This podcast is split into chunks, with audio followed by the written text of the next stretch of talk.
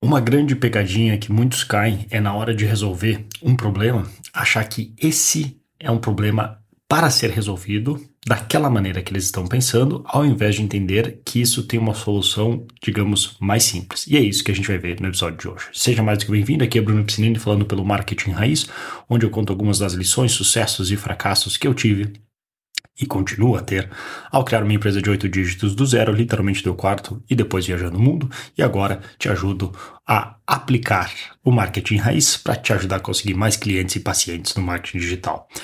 Uma algo que recentemente eu aprendi a a, a, como, digamos, pensar sobre os pensamentos, a como pensar sobre os problemas, e por isso estou gravando esse episódio, porque me ajuda a gravar mais, gravar melhor a lição na minha cabeça, é que muitos dos problemas que a gente tem não é uma questão é, binária, de preto ou branco, zero ou um, no sentido de que será que eu faço um ou o outro? Porque muitas vezes um exemplo básico. Vamos supor que tu está trabalhando, que nem a gente trabalha, com Google Ads. Caso tu não conheça, a gente tem um projeto em odontologista.com que a gente ajuda dentistas a conseguirem leads qualificadas, principalmente de implantes dentários, para suas clínicas. E, com, e ali a gente trabalha com campanhas de tráfego pago no Google. No Google, pela natureza do Google, ele tem diversos pontos de otimização, desde anúncios, palavras-chave, páginas e outras coisas. E junto com isso, obviamente, tem diversas ferramentas que tu pode usar para otimizar isso de maneira automática. Tu coloca lá a tua conta, ele analisa certos números e toma determinadas decisões.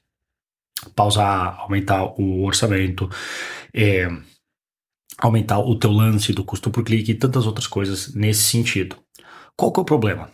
Risco. O risco porque muitas vezes uma decisão feita por robô não é necessariamente a melhor se não se entende os nuances que tem por trás de cada palavra-chave.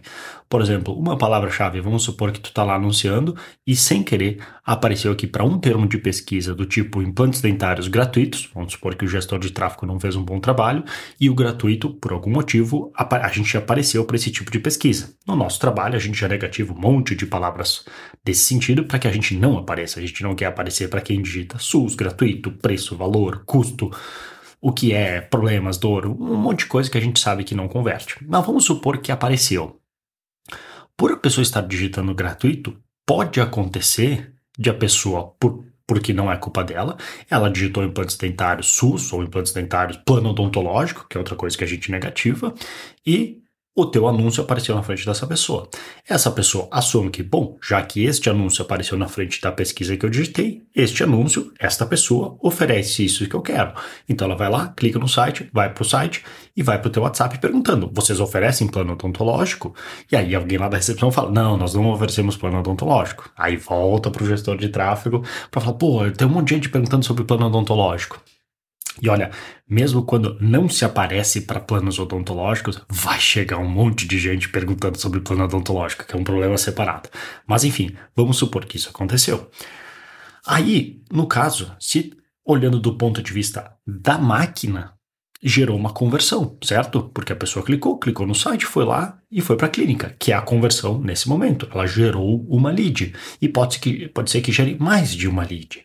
E aí, um sistema automático olha isso e pensa: aham, quando eu faço, quando eu tenho planos odontológicos, converte melhor. Vou começar a colocar mais orçamento ali. Vou criar variações desse anúncio porque obviamente está funcionando. Ou não. Se não se entende alguém para parar, olhar e entender que aquela palavra gerou uma conversão falsa, para olhar, pô, isso aqui está gastando nosso dinheiro e essas conversões eu sei que são ruins, vamos negativar isso aqui, vai dar problema. Só que aí como é que tu resolve? Pô, se eu coloco a máquina, ele, ele entrega para as pessoas erradas. Se eu não coloco a máquina, é muito trabalho otimizar dia após dia. Sim, só que a questão é que isso não é um problema que tu faz um ou outro. Não é uma questão que tu vai ter que assim, ou só ou automatizar tudo ou deixar tudo manual. Isso que as pessoas às vezes têm dificuldade em entender e eu, eu, quando eu falo as pessoas, eu me incluo nelas, tá? Porque eu sou uma pessoa. Então, porque às vezes a gente tem a mania de querer catalogar as coisas e de entender o mundo que, ah, isso é assim, isso é assado. Se um é preto, o outro é branco. Eu vejo até pelas minhas filhas, que eu gravei um, filho, um vídeo sobre isso outro dia, que as pessoas têm uma necessidade de categorizar elas. Elas não podem ser que uma seja, assim, um pouquinho mais séria e a outra um pouco mais risonha. Não, é tipo, essa é a séria, essa é a risonha. Essa é uma categorização extrema e geralmente antagônica. Se uma é X, a outra é o oposto de X. Essa é a séria, essa é a brincalhona.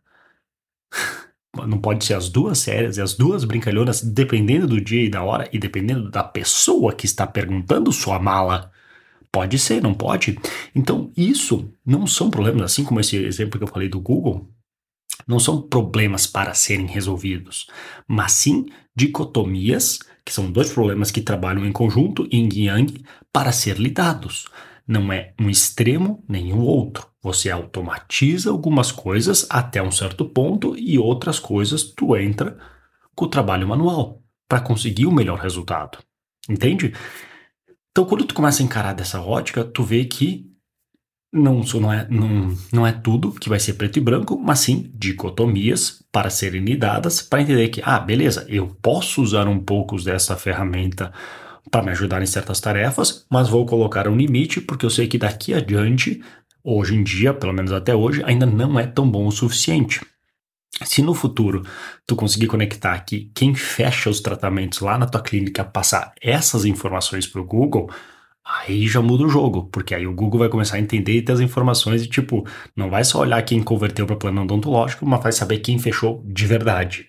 Mas a gente ainda não está nesse nível. Quando eu tiver aí, aí sim dá para deixar cada vez mais para a máquina tomar decisões, que pode ter certeza, ainda mais num, num, em um sistema como o Google, que trabalha com leilão, com diversos fatores acontecendo ao mesmo tempo. Se tu deixar mais decisões para que a máquina tome de maneira automática, instantânea, em tempo real, a tua chance de sucesso vai ser maior.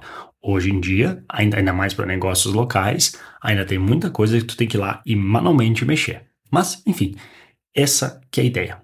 Essa que é a maneira de pensar sobre os problemas, que inclusive tu adapta também para, por exemplo, é, gerenciamento. Gerenciamento de pessoas. Pô, se eu, se eu deixo muito na mão das pessoas, as coisas explodem e eu não fico sabendo. Se eu faço o micromanagement, que é controlar cada tarefa, a pessoa se sente muito presa e não produz tanto quanto poderia, porque eu estou querendo controlar, tudo, eu tenho que aprovar tudo e ela não gosta disso. Então não é um, de novo, não é um problema para ser lidado.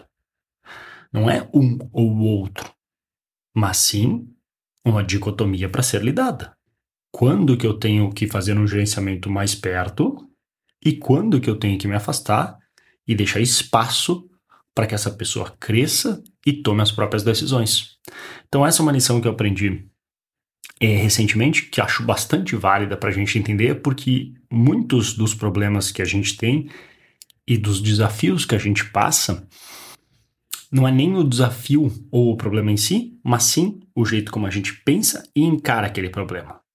Esse que é o desafio real.